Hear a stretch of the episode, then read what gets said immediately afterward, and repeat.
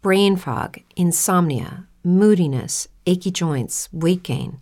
Maybe you're thinking they're all just part of getting older, or that's what your doctor tells you.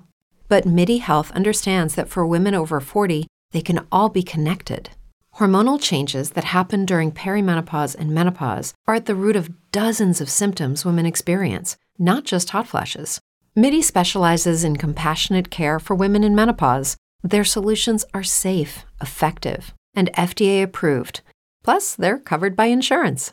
A convenient telehealth visit with a MIDI clinician can be your first step to getting personalized care.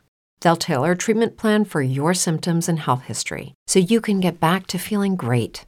91% of MIDI patients get relief from symptoms within just two months. When your body changes, your care should too. Book your virtual visit today at joinmidi.com. That's joinmidi.com. Es la una y media de la tarde. Es noticia. Madrid, con Gonzalo Heredero.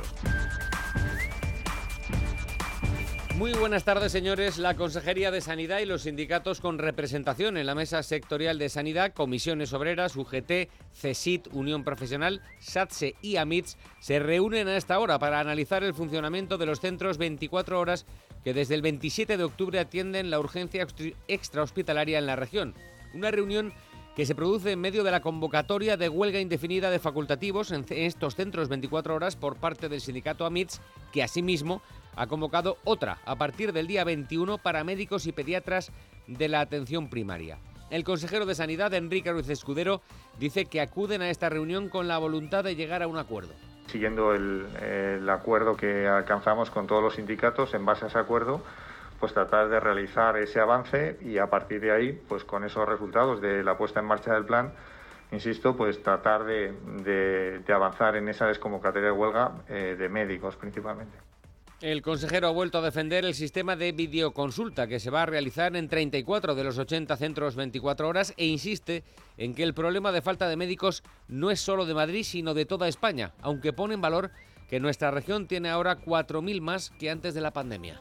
El Servicio Madrileño de Salud tenía 80.000 profesionales, justo 79.000 antes de la pandemia, ahora 4.000 más. Ahora mismo los profesionales que, con los que cuenta el Servicio Madrileño de Salud son 92.000. Yo creo que es una cifra importante y que refleja que estamos mejor en cuanto a recursos humanos, en cuanto a mayor contratación que antes de, de la pandemia.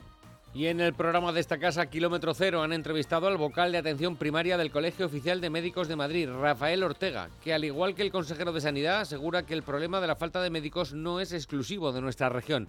Y aunque dice que se pueden mejorar aspectos de la puesta en marcha de estos centros 24 horas, deja claro que este órgano colegial no secunda las huelgas convocadas. Y ojo, califica a la atención primaria madrileña como una de las mejores de España y del mundo. No estamos a favor de la huelga. En Madrid tenemos una de las mejores atenciones primarias de España y posiblemente del mundo. Tenemos una atención desde las 8 de la mañana hasta las 9 de la noche ininterrumpidamente en los centros de salud. Es noticia. Madrid. Esta es la noticia más destacada del día. A continuación, como siempre, les adelantamos otras en titulares.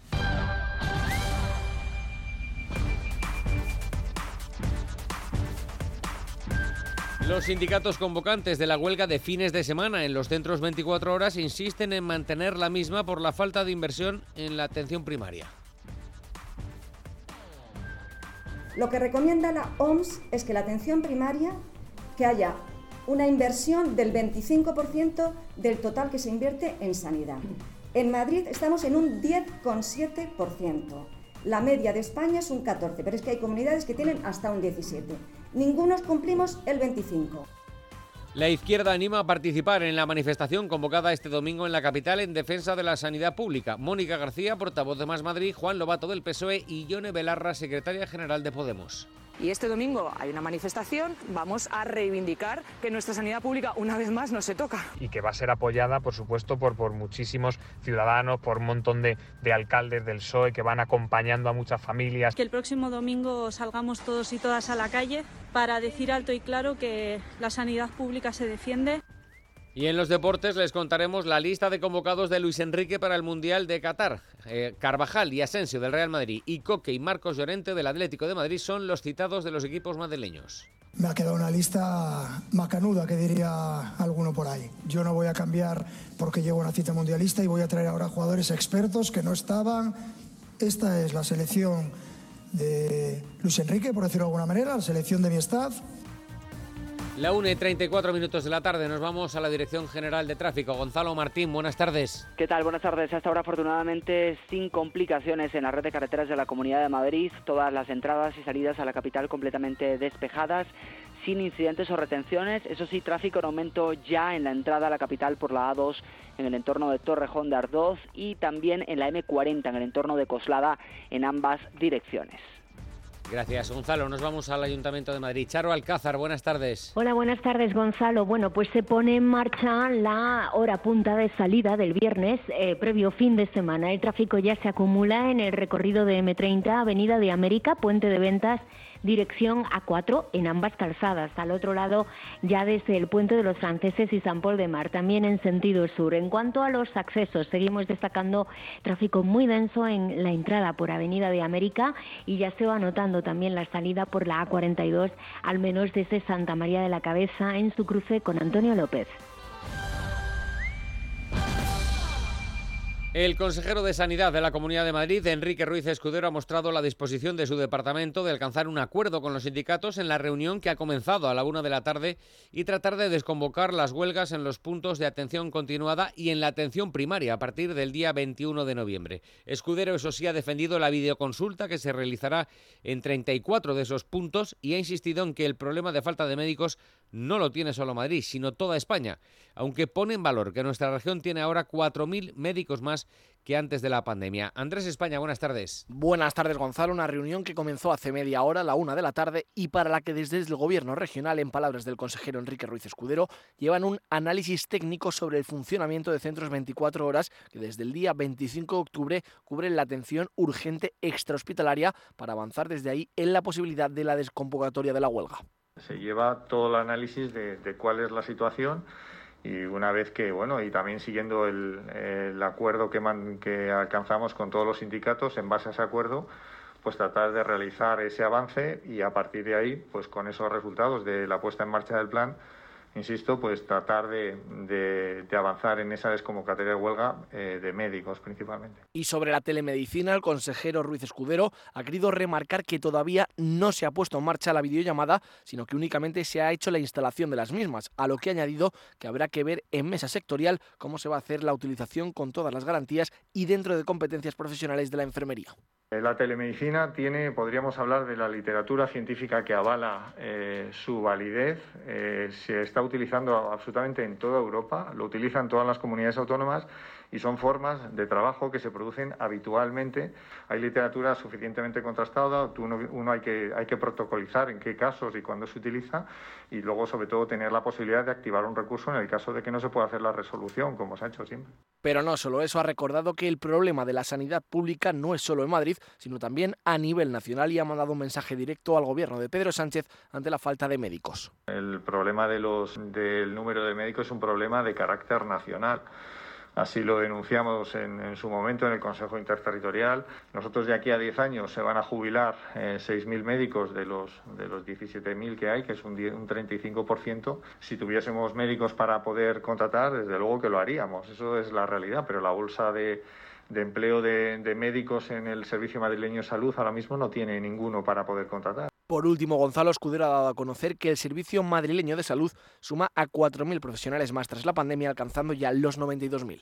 Y en los micrófonos de nuestro programa Kilómetro Cero ha hablado el vocal de atención primaria del Colegio Oficial de Médicos de Madrid, organización que se ha desmarcado de la huelga. Y aunque reconoce que se pueden mejorar aspectos de la puesta en marcha de los centros de urgencias extrahospitalarias, deja claro que nuestra región tiene uno de los mejores servicios de atención primaria de España y posiblemente del mundo. Jesús Sánchez, buenas tardes. Buenas tardes. El vocal de atención primaria del Colegio de Médicos de Madrid, Rafael Ortega, califica de fracaso esta huelga. Insiste en que ellos no están de acuerdo con la misma y elogia la capacidad de trabajo de la atención primaria que hay en Madrid. La huelga para nosotros es un fracaso. Nosotros en ICOMEN, en el colegio, no estamos a favor de la huelga. En Madrid tenemos una de las mejores atenciones primarias de España y posiblemente del mundo. Tenemos una atención desde las 8 de la mañana hasta las 9 de la noche ininterrumpidamente en los centros de salud, la mayor parte, excepto los rurales, que las tardes no abren. Y eso, desde luego, es muy, muy, muy buena cosa. La carga de trabajo y la conciliación de los profesionales de atención primaria son los dos puntos que más preocupan al Colegio de Médicos. Una cuestión, si no, ni una cuestión económica, sobre todo, hombre, algo, algo obviamente hay, por supuesto, claro, están, pero sobre todo las condiciones de trabajo, el, el ejercicio. ¿No te encantaría tener 100 dólares extra en tu bolsillo? Haz que un experto bilingüe de TurboTax declare tus impuestos para el 31 de marzo y obtén 100 dólares de vuelta al instante. Porque no importa cuáles hayan sido tus logros del año pasado, TurboTax hace que cuenten. Obtén 100 dólares de vuelta y tus impuestos con 100% de precisión, solo con Intuit TurboTax. Debes declarar para el 31 de marzo. Crédito solo aplicable al costo de la presentación federal con TurboTax Full Service. Oferta sujeta a cambios o cancelación en cualquier momento. Es la sobrecarga asistencial, la burocratización. Nos preocupa los que se jubilan, por supuesto, el, el recambio. Nos, nos preocupa sobre todo la conciliación. Rafael Ortega reconoce en definitiva que el plan de urgencias de atención primaria tiene puntos mejorables, pero aclara que este problema no es solo de Madrid y que se lleva mucho tiempo pidiendo un plan nacional. Desde luego, este, el problema de la atención primaria de los médicos no es exclusivo de Madrid, es, es afecta a toda España ahora mismo. Está ocurriendo lo mismo, de hecho, están, yo estoy también en la, en la Organización Médica Colegial y es un algo que estamos pidiendo desde la propia Organización de los Médicos, un plan nacional de atención primaria. Y es que, como manifestó ayer el presidente del Colegio de Médicos de Madrid, en muchas ocasiones se intenta buscar el informe que deje mal a Madrid sin mirar más allá y ver el problema en su conjunto. Y esta mañana los sindicatos convocantes de la huelga de los fines de semana en los centros de urgencias extrahospitalarias han ofrecido una rueda de prensa para explicar los motivos que les han llevado a tomar esta decisión y vuelven a utilizar el argumento de que Madrid es la región que menos invierte en la sanidad pública. María Chamorro, buenas tardes. Buenas tardes, Gonzalo. Hasta cinco sindicatos convocan esta huelga como rechazo al nuevo plan de organización de las urgencias que está suponiendo, dicen, el desmantelamiento de la sanidad. Así exigen una mayor inversión para cubrir con médicos los nuevos puntos de atención. Este año Madrid es el año que más dinero ha destinado a la sanidad pública. Bueno, pues yo le, traigo datos. ¿De acuerdo? Vamos a ver. Lo que recomienda la OMS es que la atención primaria eh, esté, eh, vamos, que haya una inversión del 25% del total que se invierte en sanidad. En Madrid estamos en un 10,7%. La media de España es un 14%. Sin embargo, la comunidad ha aumentado en un 7% el gasto este año en sanidad y recibe el 30% del total de los presupuestos. Y en principio esta huelga se va a mantener este fin de semana hasta la medianoche del domingo con unos servicios mínimos del 100%. Así no descartan que esta huelga siga otros fines de semana, pero se comprometen a revisar semanalmente para analizar los avances de la comunidad.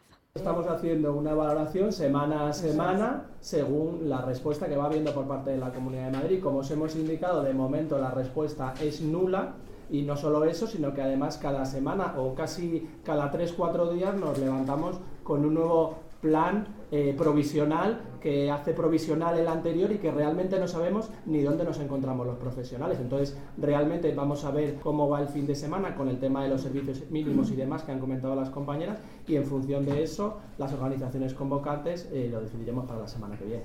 Reclaman además que no se impongan, dicen, las videoconsultas como norma.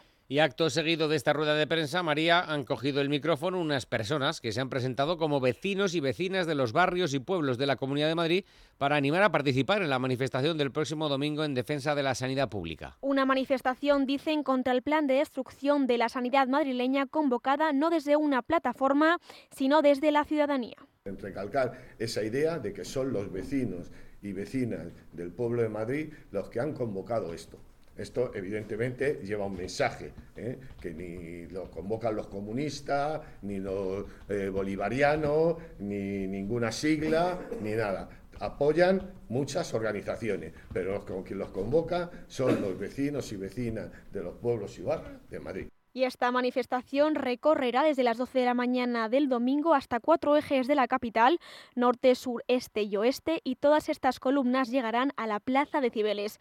Todo ello para reclamar, dicen estos vecinos, participar en la negociación. Porque reclamamos nuestra postura y nuestro derecho a estar en las negociaciones de participación ciudadana en los organismos sanitarios como se empezó hace unos cuantos años, pero que luego se ha interrumpido.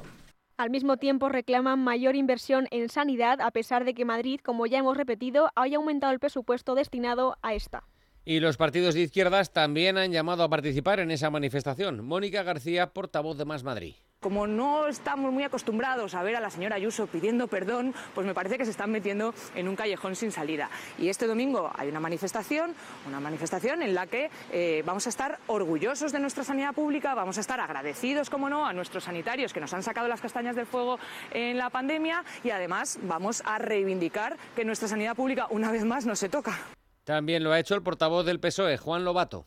Y por eso esa eh, manifestación que hay el domingo, que es una manifestación que han convocado los ciudadanos, las familias de la Comunidad de Madrid y que va a ser apoyada, por supuesto, por, por muchísimos ciudadanos, por un montón de, de, alcaldes del PSOE que van acompañando a muchas familias y ciudadanos de sus municipios, es una reivindicación social que le hace la sociedad madrileña al Partido Popular. Así que ya está bien de hacerse la víctima porque aquí las víctimas, por desgracia, estamos siendo las familias madrileñas. Y no les ha faltado el respaldo de la secretaria general de Podemos, Ione Belarra.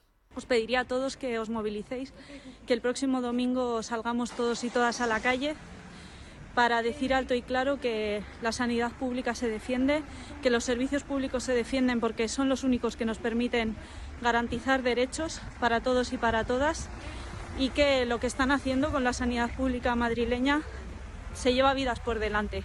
Y volviendo con Mónica García, pide que el gobierno de Ayuso pida perdón, rectifique su plan de apertura de los centros 24 horas y depure responsabilidades políticas. El único margen es que el gobierno de la señora Ayuso rectifique, eh, pida perdón ¿no? a todos los insultados eh, y, mm, hombre, mm, cese a alguien, ¿no? Y tome alguna responsabilidad política a alguien de esta chapuza, y porque esto han sido decisiones políticas que ha tomado o el consejero o el viceconsejero o la consejería o la propia señora Ayuso, ¿no?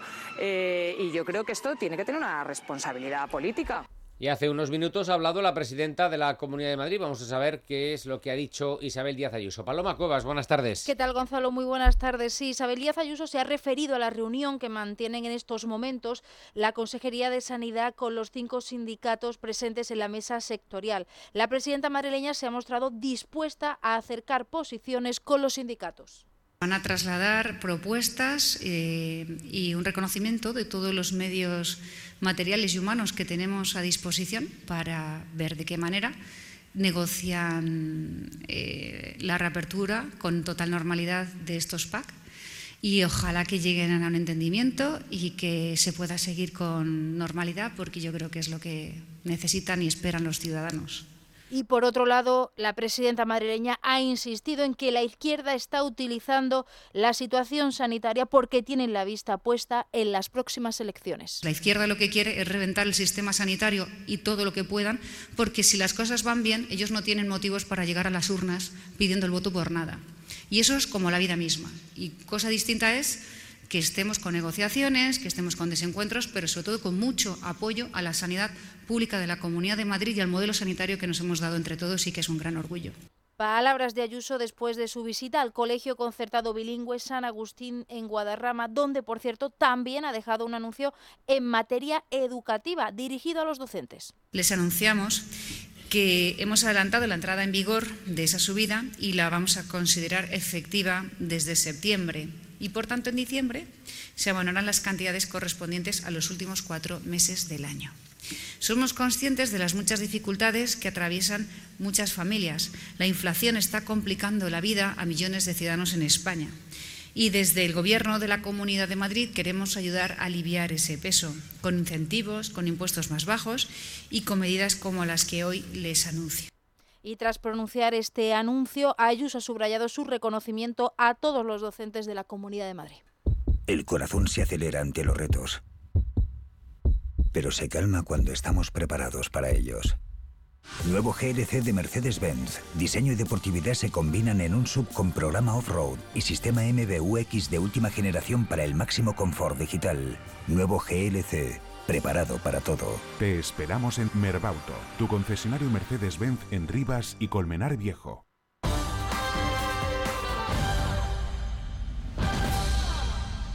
La Asociación Madrileña de Ayuda e Investigación al Trastorno Límite de la Personalidad va a celebrar este fin de semana un mercadillo benéfico en el Parque de Berlín. Habrá ropa, complementos y también puestos para picar algo. La crónica es de Laura Pons.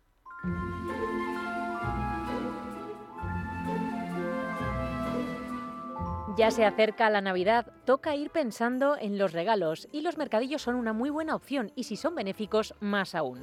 Es el caso del que organiza este fin de semana la Asociación Madrileña de Ayuda e Investigación al Trastorno Límite de la Personalidad. Un mercadillo benéfico de ropa y enseres de segunda mano que contará además con donaciones de cosas nuevas de primerísimas marcas. Todos los beneficios irán destinados a las familias que no pueden pagar las terapias de este trastorno que necesita ayuda y visibilidad. Eh, sí que nos damos cuenta que hay enfermedades mentales como la esquizofrenia, el bipolar, que son muy conocidas, y la nuestra, que es el trastorno límite de la personalidad, es como la más joven y entonces por eso es quizá la más mm, desconocida, pero no por eso la menos importante. En este momento dicen que es la más importante que hay ahora de todas las enfermedades mentales. La llaman la enfermedad del siglo XXI, la enfermedad mental del siglo XXI. Escuchábamos a Teresa, portavoz de la Asociación Madrileña de Ayuda e Investigación al Trastorno Límite de la Personalidad, que animaba a los madrileños a pasarse este fin de semana por el mercadillo. Es una forma como, a ver, como a todo el mundo le gusta el mercadillo, sobre todo en vísperas de Navidad, para que vean las cosas que podemos adquirir haciendo, ayudando a alguien y más a más, pues yo que sé, pudiendo hacer alguna cosita para nosotros que todo lo que se hace por los demás de alguna manera te revierte, revierte a uno mismo, ¿no? El sitio es estupendo, muy cerquita del Parque de Berlín. En concreto, este mercadillo benéfico estará ubicado en la calle Guerrero y Mendoza número 40. El horario es de 10 y media de la mañana a 8 de la tarde y estará abierto tanto sábado como domingo. Es noticia. Madrid. some gonna make it. They can call me whatever they want. So what if I am crazy, crazy?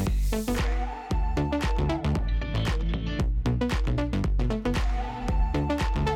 Y en los deportes ya se lo adelantábamos antes en nuestros sumarios. Luis Enrique, el seleccionador nacional de fútbol, ha ofrecido hoy la lista de convocados para el próximo, ya casi inminente Mundial de Qatar. Sergio Valentín, buenas tardes. Buenas tardes, 26 futbolistas. Esa es la primera noticia que ha citado Luis Enrique. Vamos con ella. Tres porteros, Unai Simón, Robert Sánchez, David Raya. Ocho defensas, Dani Carvajal, Azpilicueta, laterales derechos. Eric García, Hugo Guillamón, Pau Torres, Laporte como centrales, Jordi Alba y José Luis Gallá laterales izquierdos. Siete centrocampistas, Sergio Busquets, Rodri, Gaby, Carlos Soler, Marco Llorente, Pedri y Coque. Siete extremos, Ferran Torres, Nico Williams, Jeremy Pino, Marco Asensio, Pablo Sarabia, Dani Olmo y Ansu Fati y un delantero centro, Álvaro Morata. Me ha quedado una lista macanuda, que diría alguno por ahí. Yo no voy a cambiar porque llego una cita mundialista y voy a traer ahora jugadores expertos que no estaban. Esta es la selección de Luis Enrique, por decirlo de alguna manera, la selección de mi staff. De miedo no vamos a morir, eso lo puedo garantizar. Ha dicho Luis Enrique que dudó en convocar a otro delantero más y también a otro pivote más. Y hablando de un pivote, reivindicación de Sergio Busquets. Dice Luis Enrique que no quiere cambiar el sistema para arroparle. Es más, mi objetivo es convencer a Busi para que juegue otro mundial más. Ese es mi objetivo. No lo digo de broma, se lo he dicho ya a él. Si nosotros conseguimos que el escenario del partido sea a lo que queremos jugar y estemos en campo contrario y tengamos el balón mucho más que el rival y las situaciones de juego de presión tras pérdidas sean las adecuadas, Busi se convierte en el Rafa Nadal que es el número uno. Empezamos a jugar largo y si nos partimos, pues evidentemente Busi no es el mejor pivote. Hemos comentado que Luis Enrique solo lleva un delantero centro, Álvaro Morata, que por cierto lleva un gol en los últimos 10 partidos, 5 en total, pero ha dicho Luis Enrique que no le preocupa porque hay otros jugadores que pueden jugar en esa posición. El primero en el que se ha acordado ha sido Marco Asensio, pero ha citado también a Dani Olmo o también a Ansu Fati, además de Ferran Torres. Llega al Mundial en breve, se detiene ya la Liga y lo hace con el Real Madrid a dos puntos del Barcelona. El conjunto blanco venció anoche 2 a 1 al Cádiz, sufrió en los últimos instantes, el Pacha Espino tuvo el empate, partido que tuvo el Madrid para cerrarlo con el 3 a 0, pero Luca Modric solo tuvo que empujar la pelota y falló. Eh, no le he dicho Menos mal que la convocatoria de Croacia la, ya, ya, la han hecha, entonces no tiene problema. Marcó Militao, que lleva tres goles, dos seguidos a pase de Tony Cross y el propio Cross hizo el segundo. Y en el 81 Lucas Pérez hizo el gol del Cádiz tras un error de Courtois. Partido que tuvo mucha polémica porque con 0-0 hubo una agresión de Fali, reconocida hasta por el propio Fali, a Rodrigo. Entendemos que fue revisada por el VAR, pero sin sancionarse. Esto dijo Rodrigo. Bueno, creo que, que no es un incidente porque ha hecho de propósito. me ha mirado y luego me ha dado. Estoy viendo aquí la, la, la imagen y es una, ver, una, vergüenza porque luego él me dice que no, no, ha hecho nada y no sé, el VAR está ahí, no sé por qué también. Bueno, una, una vergüenza, una agresión que eso, creo que eso no cabe en el fútbol. Agresión que no se vio en la retransmisión, no apareció ninguna repetición. ¿Culpa de Dazón? No, la culpa en este caso sería para MediaPro. Esto dijo Emilio Butragueño. Esto es más llamativo todavía, porque estábamos en el palco y efectivamente estábamos esperando la repetición, la repetición, la repetición, pero no llegaba la repetición. Podía ser una jugada que cambiara el rumbo del partido porque implicaba la, expulsión de un jugador. Eh, es eh, sorprendente. Eh, insisto, en el palco estábamos esperando y, no llegó. Tampoco es muy normal, sinceramente. Cuando se produjo esa agresión, Vinicius salió en defensa de Rodrigo, fue a Fali con quien tuvo un enfrentamiento, con él luego también tuvo otro enfrentamiento en el túnel de vestuario y con dos jugadores más, San Emeterio y Alejo. Al parecer le dijeron a Vinicius eh, pues que si se creía a Pelé. Luego Vinicius en redes sociales mm, escribió lo siguiente, gracias a Dios, un partido más sin lesión, nos vemos pronto, madridistas. El Rayo Vallecano también jugó ayer, empate a cero ante el Celta de Vigo. El Rayo termina esta primera parte de la temporada, octavo, 22 puntos a 2 de Europa, que lo marca el Atlético de Madrid, que juega mañana en la Copa del Rey. Atlético de Madrid juega en Soria ante el Almazán. Y terminamos simplemente recordando que en la Euroliga, victoria del Real Madrid 94-85 ante el EFES, el Madrid es sexto, cuatro victorias, tres derrotas. Gracias, Sergio. Hasta luego. Las 2 menos 5. Les contamos ahora otras cosas que han pasado este viernes en Madrid.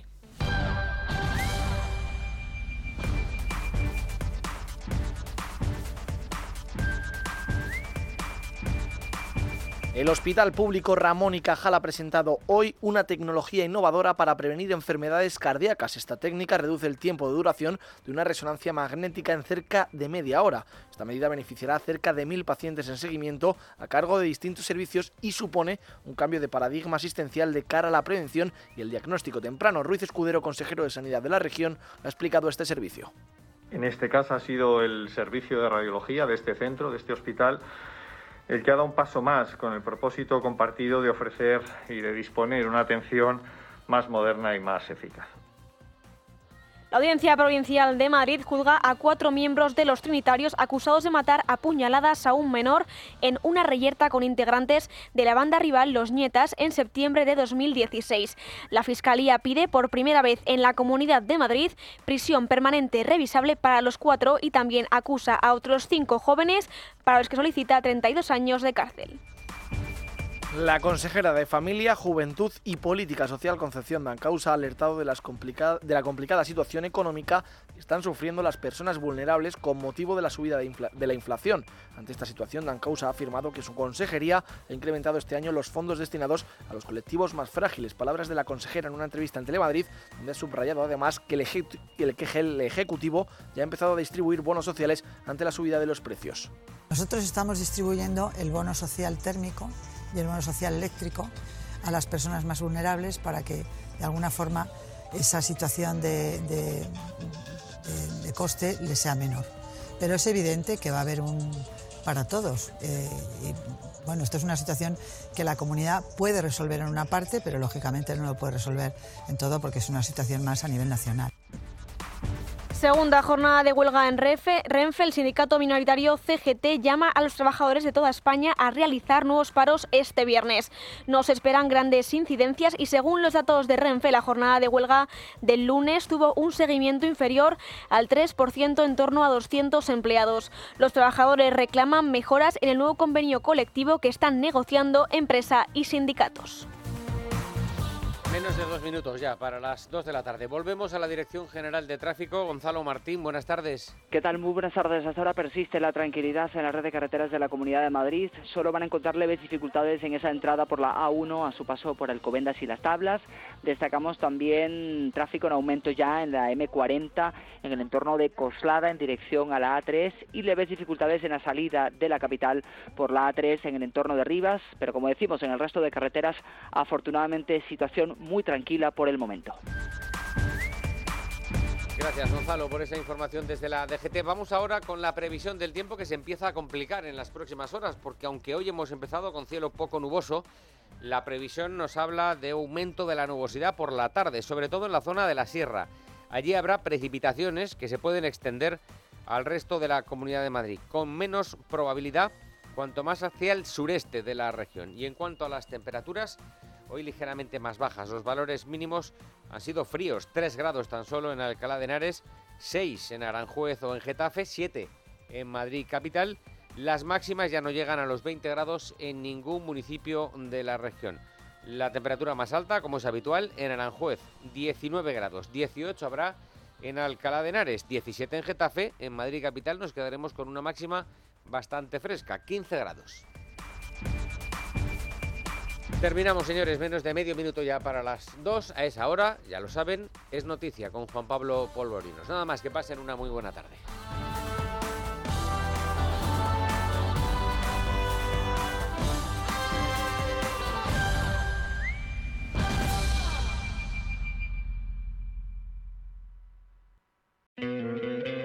¿No te encantaría tener 100 dólares extra en tu bolsillo?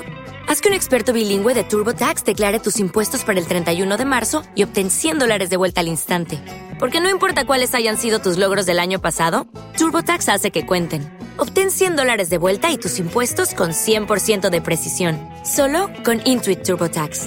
Debes declarar para el 31 de marzo. Crédito solo aplicable al costo de la presentación federal con TurboTax Full Service. Oferta sujeta a cambios o cancelación en cualquier momento.